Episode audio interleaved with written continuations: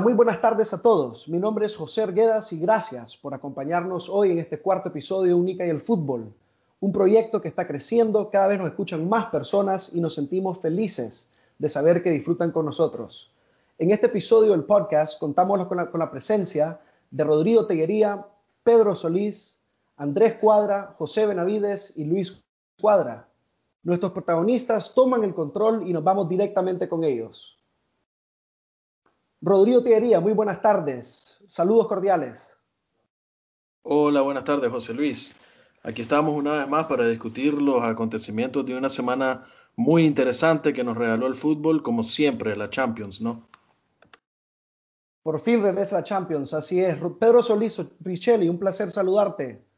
Un placer saludarte a vos. Eh, muchas gracias por tenerme. Estamos listos acá para hablar de la Champions. José Benavides, buenas tardes. Un gusto tenerte nuevamente.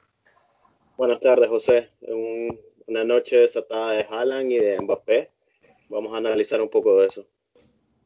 Andrés Cuadra, muy buenas tardes. ¿Qué tal? ¿Cómo estás? Buenas tardes, José Lu. Muy bien. Siempre contento de hablar con vos. Eh, muchos eventos interesantes esta semana con la UEFA Champions League y también en la Liga Italiana.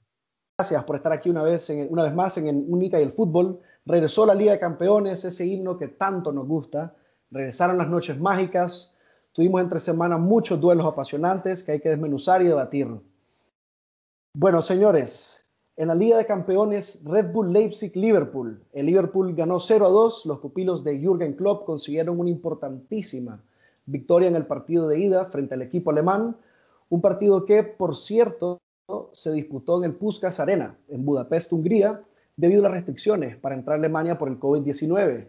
Con goles del egipcio Mohamed Salah y el senegalés Sadio Mané, los Reds regresan a Inglaterra con una clara ventaja para avanzar a los cuartos de final y mucha motivación para mejorar su situación en la liga doméstica. El gran partido de estos octavos de final, Fútbol Club Barcelona, París Saint-Germain. El equipo de Mauricio Pochettino se llevó la victoria en el Camp Nou en un choque de titanes. A pesar de adelantarse en el marcador con un gol de penalti de Lionel Messi, el Barça recibió una contundente derrota con las bajas de Neymar y de María, pero con un Kylian Mbappé en modo estrella que anotó un hat-trick que será recordado por todos los años. Impresionante también el partido que tuvieron en el mediocampo Marco Berratti y Leo Paredes. Los parisinos prácticamente consiguieron el boleto a la siguiente fase. Veremos qué nos traerá ese partido de vuelta en tierras francesas. Y la gran sorpresa de estos octavos de final Porto contra la Juventus. El equipo portugués llegó la victoria 2 a 1. Los dragones de Porto lograron vencer a la Juventus de Andrea Pirlo y Cristiano Ronaldo con goles del iraní Taremi y el maliense Musa Marega. Federico Chiesa anotó un importantísimo 2 a 1 que deja la eliminatoria abierta para la vuelta en casa de la Vecchia Senora. Después el Sevilla frente al Borussia Dortmund. El Borussia Dortmund logró vencer al Sevilla en el Ramón Sánchez Pizjuán por 2 a 3 a pesar de verse por debajo en el marcador, con un gol de el español Suso. Erling Haaland, la gran sensación del planeta fútbol, junto a Mbappé, continúa su idilio con la UEFA Champions League al anotar otro doblete. El joven noruego de solo 20 años se convirtió en el primer jugador en marcar 18 goles en sus primeros 13 partidos en el torneo. De acuerdo, Luis Cuadra, el Red, el Red Bull Leipzig enfrentándose contra el Liverpool, eh, partido muy interesante que vimos. El Liverpool llevaba mm, una tendencia un poco negativa en la liga inglesa. Ahora sí llevan la victoria en este partido que se, disputó en, Budapest, Hungría. ¿Cómo viste al equipo de Jürgen Klopp, Luis Cuadra?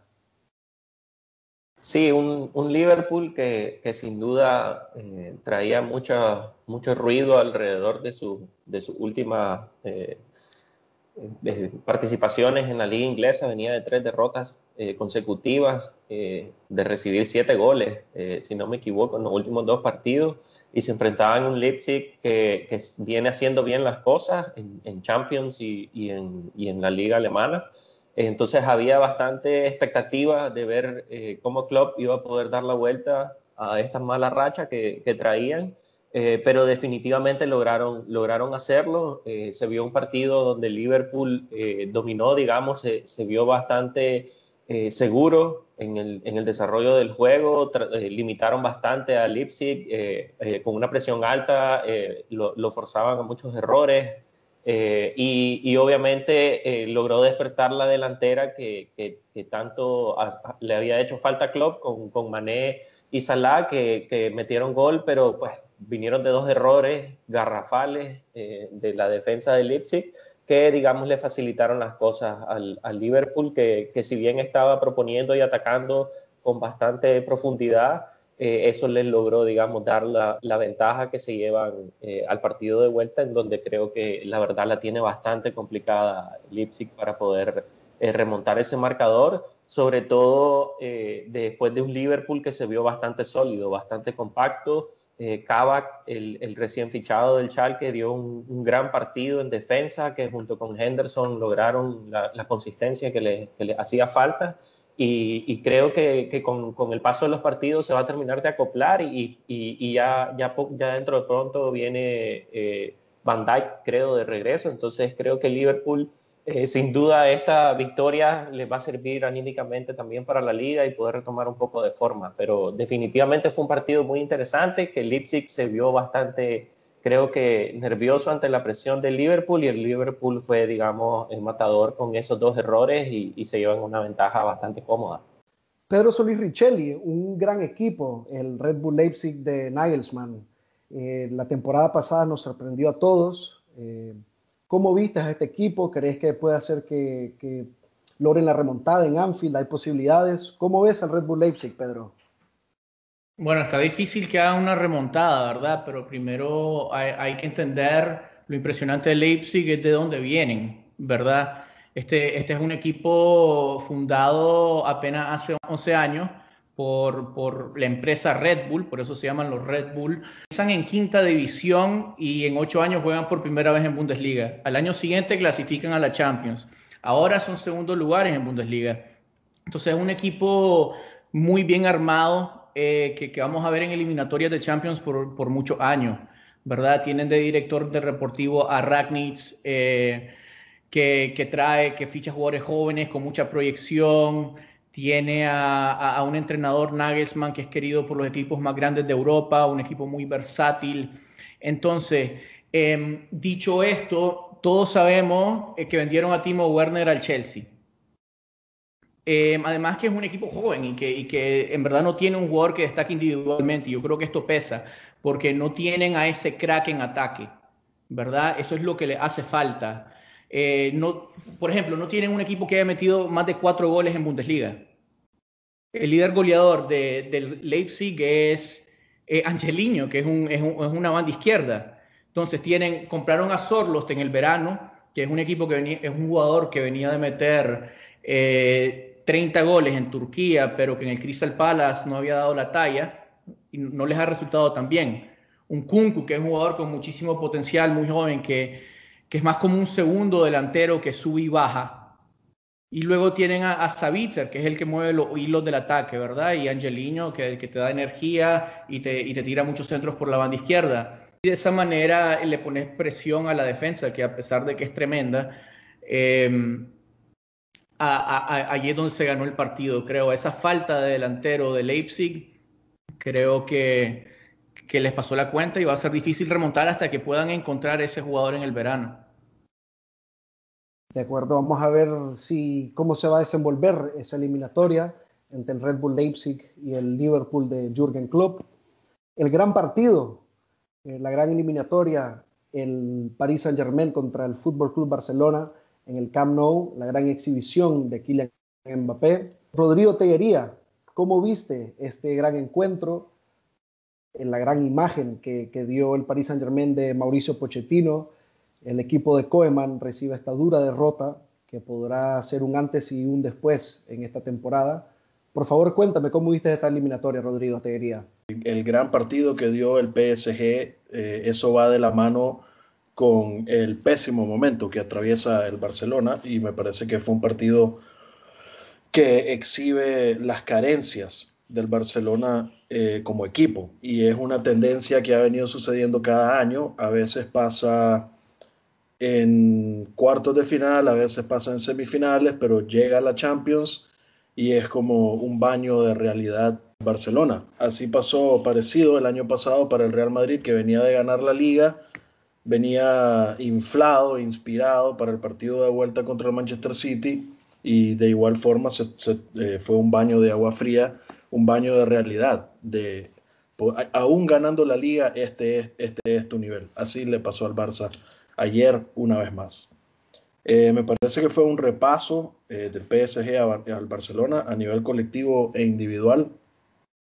A nivel colectivo le pasó por encima completamente, pero a nivel individual, obviamente, además de la bestialidad de Kylian Mbappé, en el centro del campo, Berratti hizo un partidazo, le dio una clase de cómo dominar un centro del campo a De Jong y a Pedri. Lamentablemente para el Barcelona este era un partido en el que le hacía falta una gran actuación Frenkie de Jong. Busquets no está ya, diría yo que es casi un exjugador, no está ya para sostener al equipo ni para sacarlo adelante, eh, pero sí podría resolver como complemento de un compañero inspirado que venía siendo de Jong en partidos en liga y copa. Eh, sí, lamentable lo de Busquets, eh, los laterales, Kurzawa y Florenzi. Estamos hablando de los mejores laterales del mundo, ¿no? Pero son laterales solventes. Se vieron muchísimo más completos que Alba y Dest. Y no me refiero a completos como futbolistas, sino en los diferentes aspectos de su desempeño.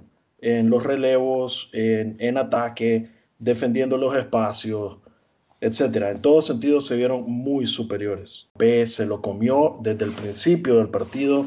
Me parece que faltó que lo ayudara más en defensa de Dembélé. Eso le hizo muchísimo más daño al Barça que lo que no aportó Dembélé en ataque. Pochettino entendió que el Barcelona es un equipo inferior físicamente que el PSG me parece que eso lo leyó de entrada y por eso puso a un jugador como King en lugar de un futbolista un poco más técnico y con mejor trato de balón como es Arabia. Y además la, la forma en la que se fue dando la goleada con el paso de los minutos reafirma el hecho de que un equipo se fue quedando sin gas y el otro equipo todavía le quedaba. Y mientras iba haciendo los cambios, solo se iba refrescando. Mbappé evidentemente le ganó la partida a Lionel Messi y a quien sea, con quien lo, con quien lo queramos comparar, eh, lo del francés, es que es un animal.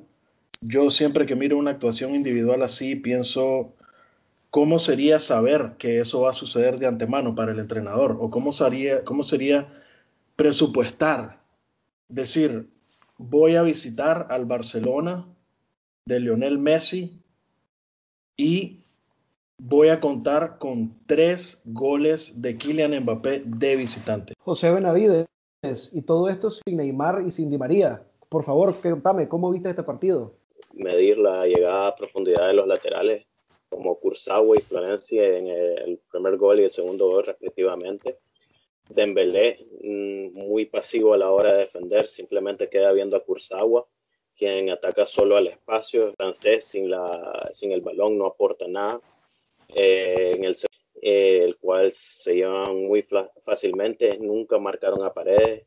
Una pasividad de solo quedar viendo a los atacantes sin, eh, sin nunca ver el balón. Claramente lo que se ha visto reflejado del Barça todos estos últimos meses y lo principal es no veo unos jugadores que crean un proyecto eh, cuando falta eso, cuando falta eh, la, el creer en el proyecto de Coman no se ve así, no se ve, dislumbra una posible remontada del todo y no es el mismo Barça que hemos visto en otras temporadas. José Benavides, contame por favor cómo viste este partido en el Ramón Sánchez Pizjuán principal a destacar es la bestia que es Alan como delantero, el posible récord de imbatibilidad que te estaba ostentando Bono del récord de Palot. En cada uno de los goles hay una participación extraordinaria de Haaland en el primero, quitándose encima hasta cuatro rivales, en la cual se logra poner por delante el Sevilla, si darle espacio, esperar a Haaland, lo cual es un error gravísimo, darle un poquito de espacio, ya se sabe las cabalgatas que puede presentar Haaland y es lo que pasa en el segundo gol. Tercer gol, un error incomprensible entre Rakitic y el Papu. el Papu Gómez no es lo mismo jugando por banda que por centro y se notó porque en el segundo tiempo subió un poco su nivel. Igual no se lo comieron mucho el medio centro del Borussia Dortmund en el segundo tiempo con la entrada de Gurel por Rakitic se logró una, mayor presión en el medio campo, un mayor control y el cambio de chip total lo, dio alguien que nadie esperaba como lo fue Oscar. Eh, un toque precioso de balón, casi gol de tiro libre impresionante que no entró por pura suerte. Y en Esiri demostrando que no está para los partidos importantes. Eh, se lo come la presión y eh, debería de ser De Jong el que, como ha demostrado que en los partidos importantes busca su momento y con paciencia llegó al gol, inclusive eh, no fue de cabeza como normalmente nos tiene habituado. 123 balones perdidos del Sevilla te habla de la, de la inoperancia que hubo en el primer tiempo en el medio centro y la buena presión que tuvo el Borussia Dortmund. Se ve muy, pero muy difícil que el Sevilla eh, logre remontar o siquiera acercarse en el marcador. el segundo tiempo fue más casta del Sevilla que fútbol, pero es el equipo que dicen que nunca se rinde. Hay que ver una vuelta que es, sin público puede ser un factor también determinante. Rodrigo Teguería, por favor, ¿qué opinas sobre esta eliminatoria?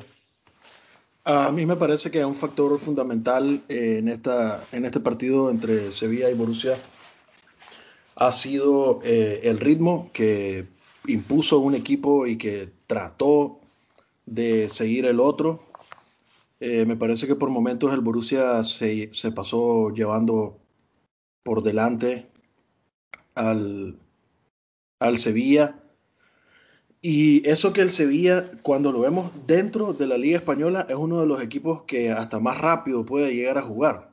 O sea, la cantidad de pases por partido, eh, la velocidad de su juego. Pero cuando lo vemos en Champions contra un equipo como el Borussia Dortmund.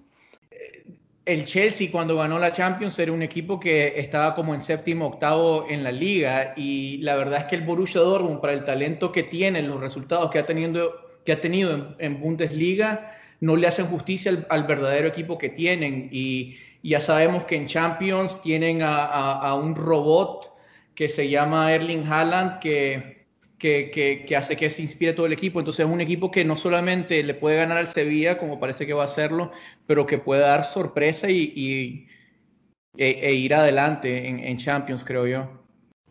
Así es la Champions, sí, ¿no? Eh, puedes ir quinto, sexto en liga y luego inspirarte en un partido en el que estudiaste mejor a tu rival de lo que tu rival te estudió a vos y tener a un futbolista que marque diferencias como Haaland y listo, estás con un pie en cuartos de final ya, aunque estés en séptimo, octavo de liga. Hay que recordar que el Borussia Dortmund tenía hasta seis bajas para este partido. La próxima semana también tendremos bastantes encuentros. Eh, el martes Atlético de Madrid, Chelsea, Lazio, Bayern Múnich, Atalanta, Real Madrid, Borussia Mönchengladbach, Manchester City. Luis Cuadra, ¿cómo ves al equipo de Thomas Tuchel? Ahora se va a enfrentar contra el equipo de Diego Pablo Simeone. ¿Podrán los Blues pasar esta eliminatoria y avanzar los cuartos de final?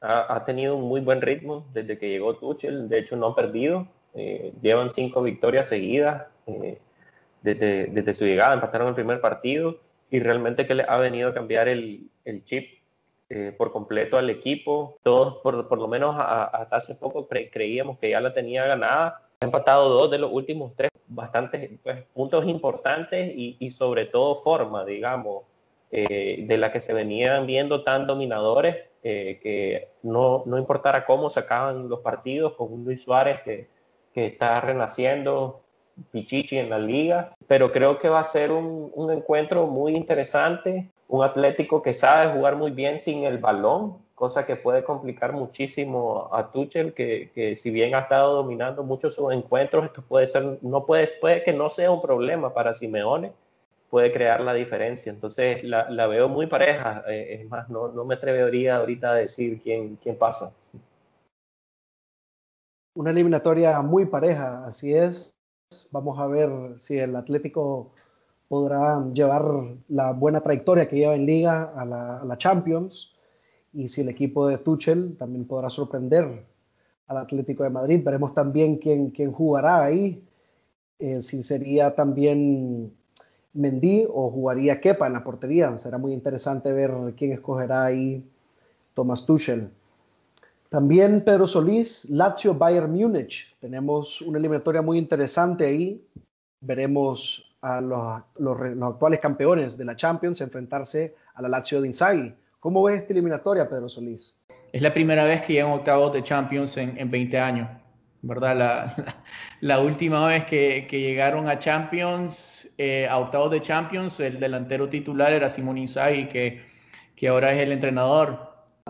Tienen a Lucas Leiva de 34 años, tienen dos box to box como Milinkovic Savic, que es un jugador muy físico, es un jugador muy, muy técnico, sabe jugar muy bien. Luis Alberto, español.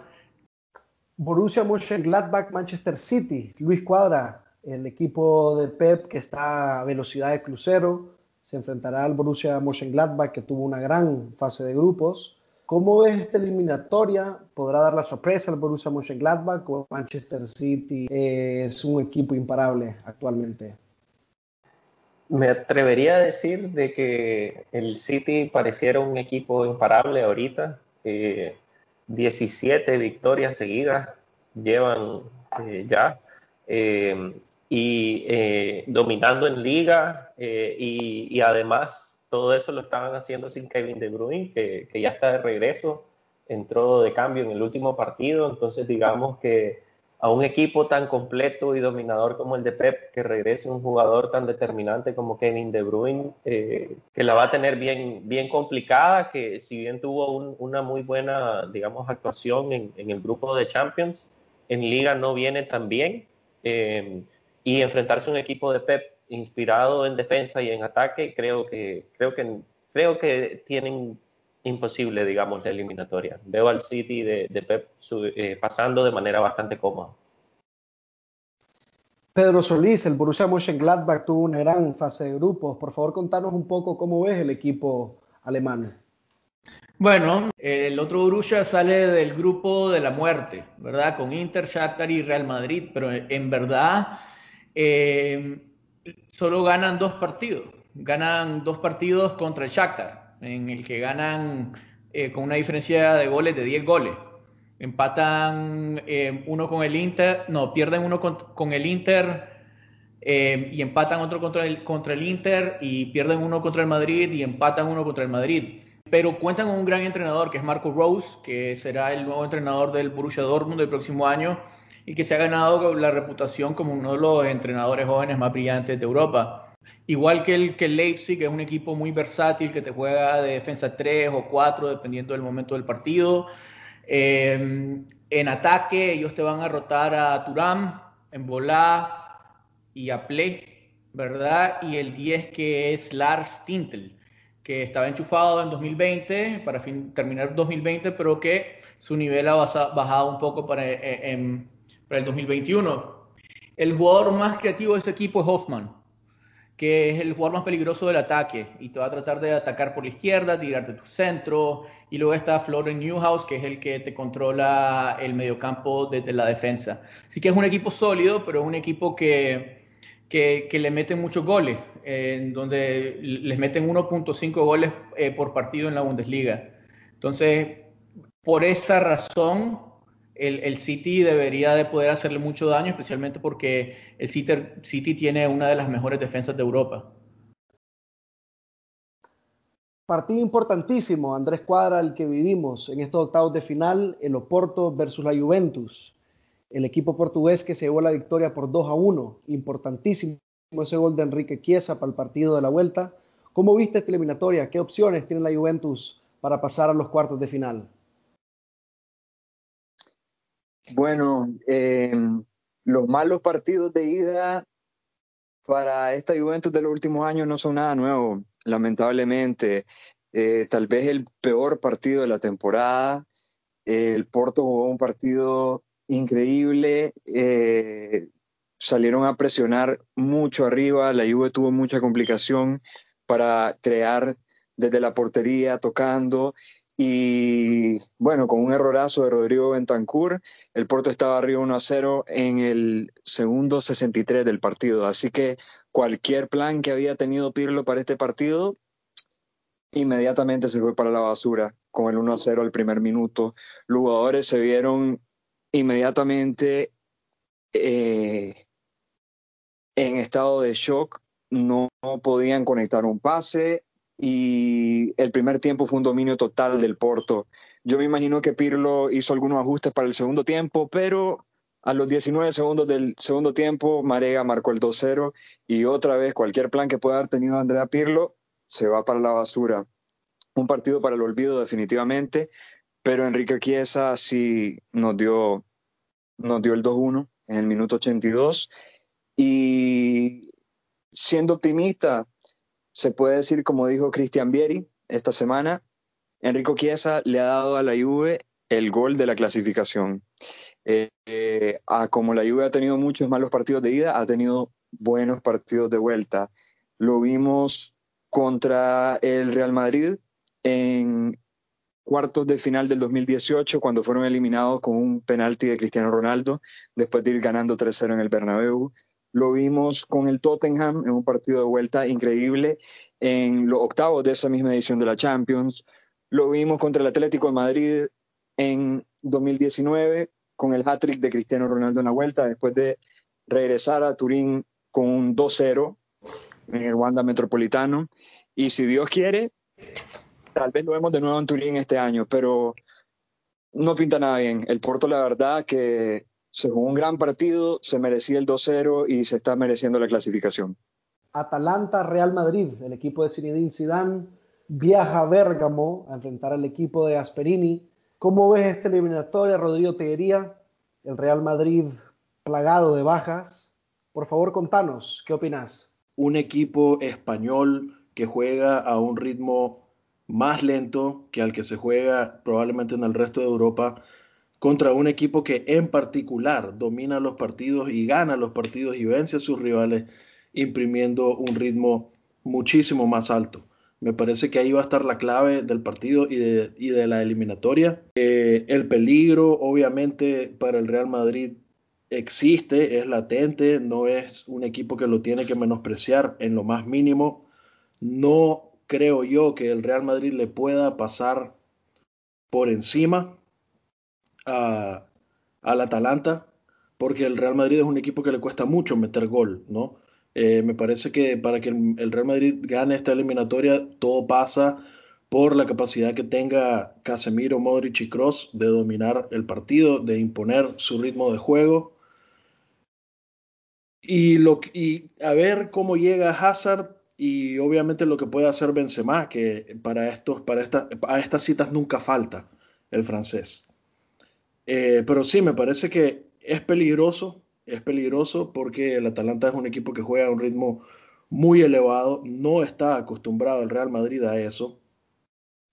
Y lo puede sorprender, que no, no estoy del todo seguro si sería sorpresa o no.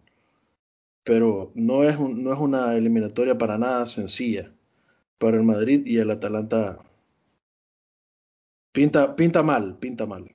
Pero yo creo que se puede solventar con el, con el juego que siempre ha desarrollado el Madrid, ¿no? Laterales que suben, en este caso tiene que ser mucho más moderado para no dejar el, espacio atrás. Eh, el tiempo de, de, balón y lo que puedan hacer con el balón Modric, Cross y Casemiro. Y luego eso, un brochazo inspirado de Karim Benzema en la ida y en la vuelta. Y ahí estará el pase para Zidane enfrente del equipo de Sidán, Pedro Solís, el Atalanta de Gasperini, un equipo que llegó a la final de la Copa Italia, que tuvo, ha tenido unas grandes, unas grandes participaciones en la UEFA Champions League. ¿Cómo ves al equipo de Gasperini, Pedro Solís? Por favor, contanos. Bueno, el Atalanta de Gian Piero Gasperini, eh, bueno, es un equipo que en los últimos años ha sido uno de los equipos más espectaculares de Europa por su juego ofensivo. Eh, por su juego espumoso. Es un equipo que no olvidemos que tenía el PSG al borde de la eliminación en el minuto 89 en cuartos del año pasado. Eh, Gasperini sabe jugar de una manera y es con una defensa 3. Esta temporada han sido bien inconsistentes porque han sido muy vulnerables en defensa y ahí es donde yo creo que el Madrid, con la velocidad que tiene, con jugadores como Vinicius, eh, le, pueden causar mucho daño al, al, Atalanta, pero eh, para los madridistas, ¿cómo juega el Atalanta? Eh, bueno, tienen a Cristian Romero, que es el líder de la defensa de tres, y luego tienen dos aleros que son muy buenos, atacan muy bien, Gossens y Hateboer.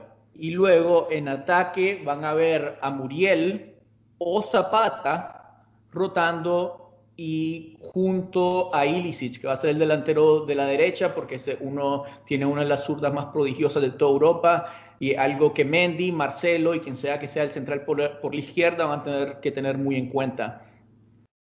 Eh, la pérdida del, Papu, ¿verdad? Que, todos sabemos lo que pasó ahí, eh, que él era el enganche eh, de, de, esa defensa de tres, que era una defensa de tres, cuatro, uno, dos.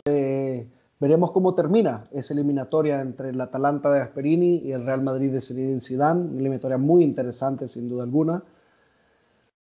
Cubierta toda la actualidad en la Liga de Campeones, la, la acción regresa a las ligas domésticas, tanto en la Liga Española como en la Liga Inglesa y la Liga Italiana. En la Liga Española, el Atlético de Madrid se verá con las caras nuevamente con el Levante, debido a que se enfrentaron entre semana en un partido que estaba suspendido, aplazado de, las jornadas, de las primeras jornadas de la Liga Española. El Atlético de Madrid empató 1 a 1 en casa de Levante frente al equipo de Paco López. Marcos Llorente sigue en un plan estelar y anotó su octavo gol de la temporada. Marcos Llorente que lleva ocho goles y siete asistencias. Impresionante lo que está haciendo el jugador madrileño. Este sábado también el Real Valladolid se recibirá al Real Madrid de Zinedine Zidane, el Barcelona se verá las caras contra el Cádiz y el Osasuna contra el Sevilla.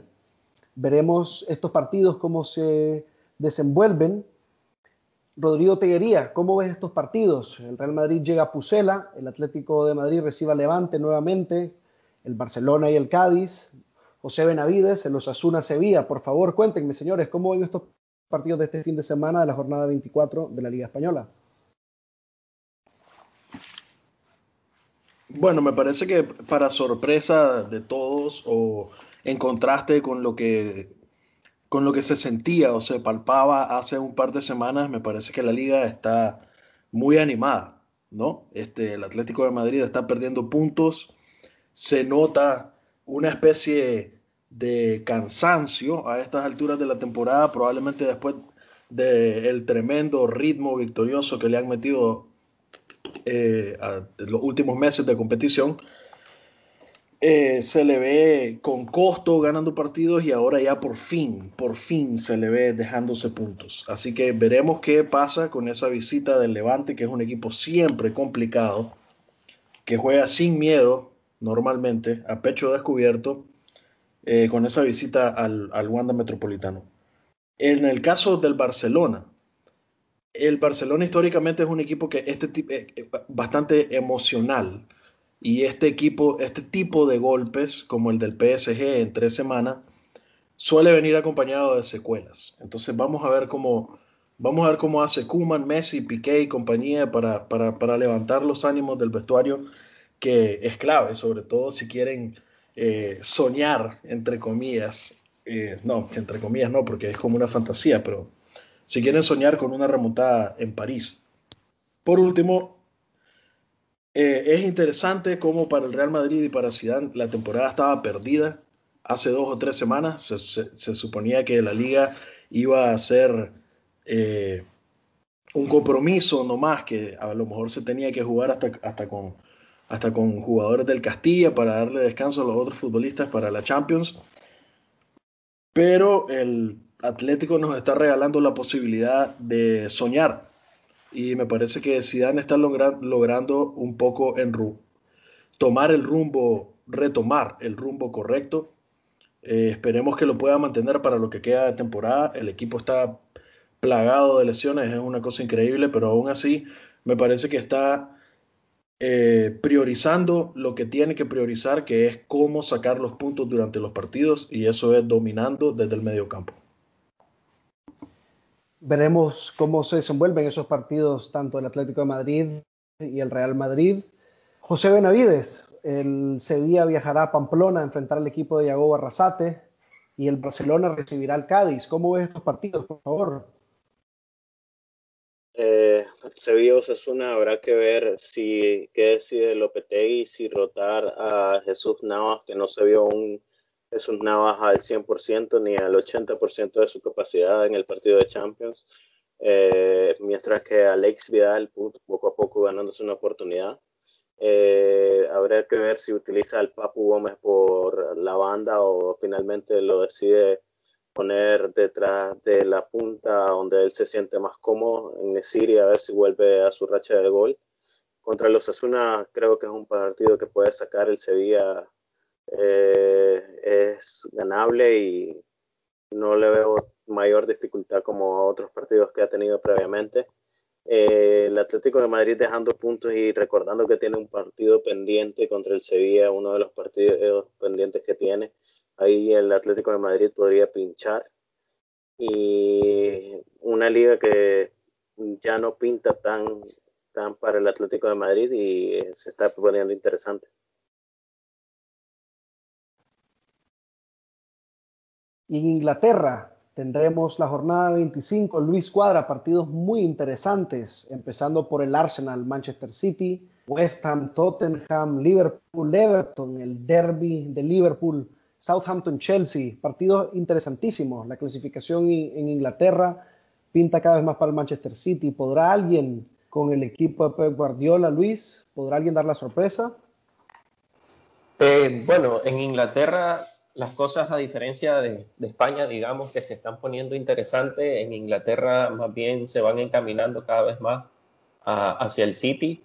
El City que tenía un partido menos, que lo jugó de hecho el miércoles, eh, mientras los demás jugaban Champions, ellos reponían su partido pendiente contra, contra el Everton, eh, que se llevaron la victoria por 3 a 1. Eh, continuaron con su racha eh, ganadora eh, y esta semana siguen con su calendario complicado, entre comillas, digamos, porque ningún equipo le ha podido meter la mano contra el Arsenal, un Arsenal que, que, sigue siendo bastante inconsistente, con muchas dificultades, digamos, de poder llevarse esos partidos grandes que en donde yo creo que el City eh, va a seguir con su, su, racha ganadora probablemente, sobre todo con el regreso de Kevin De Bruyne, que, que siempre le, le, gusta mucho jugar contra el Arsenal, eh, siempre nos mete gol.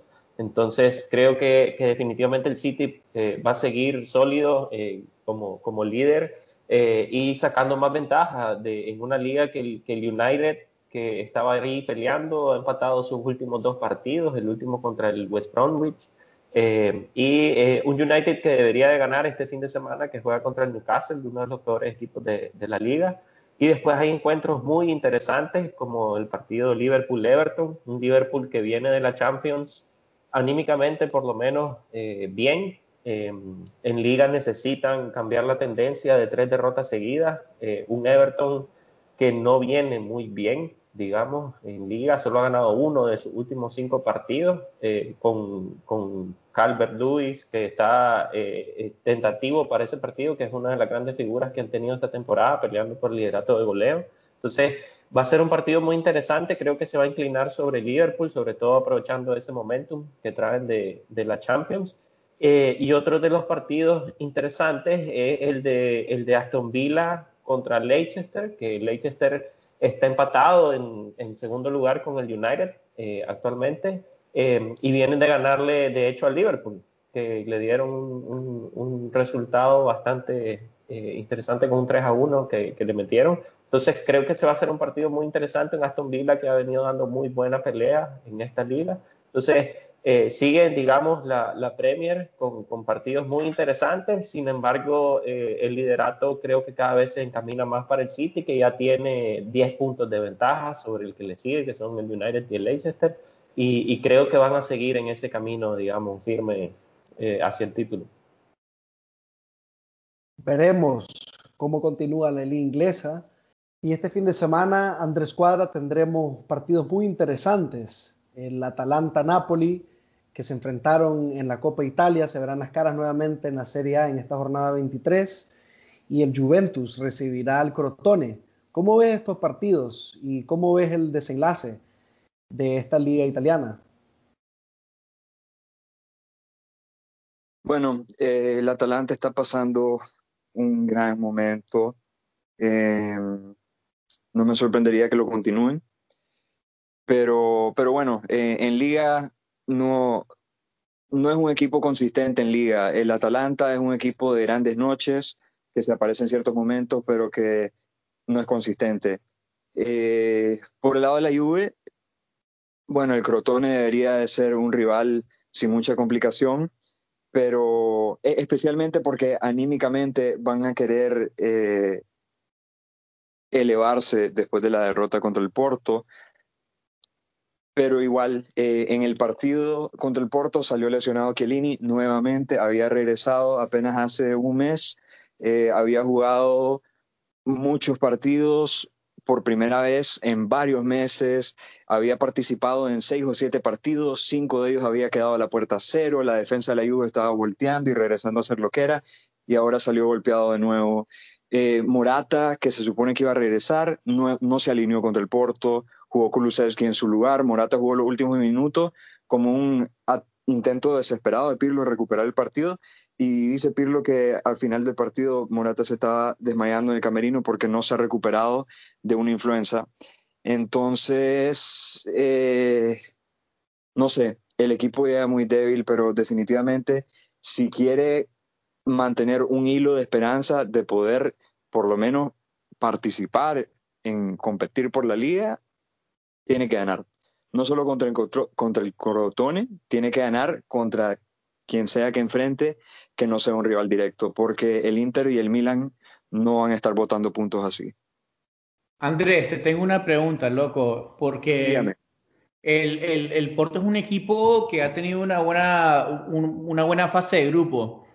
Después de perder con el City, City ganó cuatro partidos y empató, empató con el City a cero goles, ¿verdad? Así que es un equipo que tiene una buena defensa, a pesar de que tiene a, Pepe que tiene 38, 39 años. Entonces, y que, que, los goles te los va a meter Marega y, Taremi. Mi pregunta es, ¿vos crees? Porque yo lo que vi en el partido fue que que, es lo que es, mucho de lo que he visto en los partidos de la Juve, que el mediocampo no da la talla. E, e, esa es la debilidad del, de la Juve. El, el mediocampo ha sido la debilidad de la Juve por los últimos cinco o seis años. Desde aquel mediocampo que llegó a la final de la Champions, que perdió contra el Barcelona en 2015, que era Marquisio, Vidal, Pogba y Pirlo, el mediocampo siempre ha sido el nodo débil del equipo.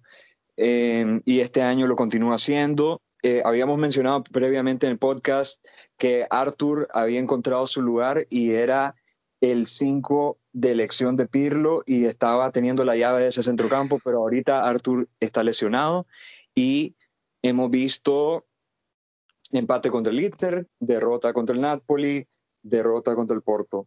Eh, definitivamente el medio campo sigue siendo la gran debilidad de la Juve. Pedro Solís, el derby italiano nuevamente, saltarán chispas después del último encuentro, por favor. ¿Cómo es este derby de la Madonina?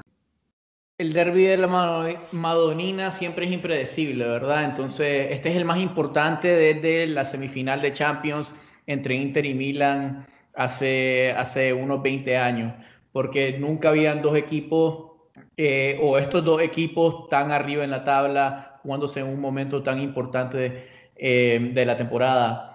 El Milan viene de empatar 2 a 2 contra un equipo de muy bajo nivel en la Europa League. El Inter ha tenido toda la semana de descanso después de ponerse en primero por primera vez, eh, si no en la temporada, en muchísimo tiempo.